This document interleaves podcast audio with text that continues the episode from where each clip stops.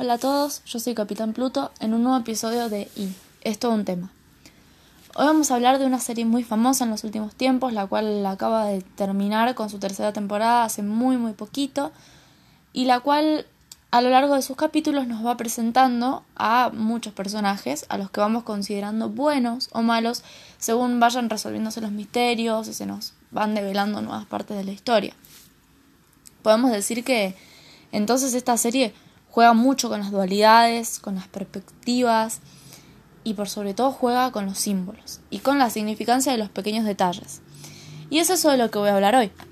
Porque más que centrarme en cómo contar cómo sucedieron los hechos uno por uno o andar explicando todos los enredados hilos que unen a los personajes, yo quiero hacer foco en dos cuestiones.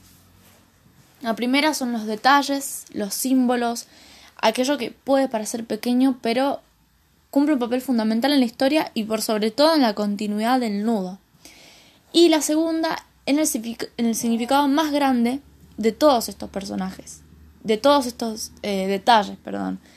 En ese secreto que nos ocultaron los escritores por 25 capítulos y es lo que está atrás de todo, todo lo que pasa.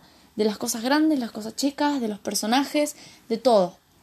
Por supuesto voy a contar la historia de cada objeto y eh, la recomendación que les doy antes de escuchar este episodio es que repasen la historia.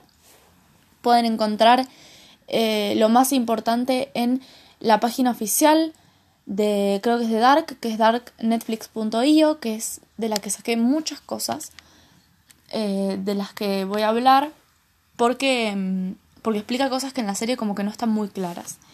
Entonces, bueno, recomiendo que, que la repasen eh, y obviamente que si no la han terminado de ver, que la vean, porque no me van a entender y les voy a spoilear.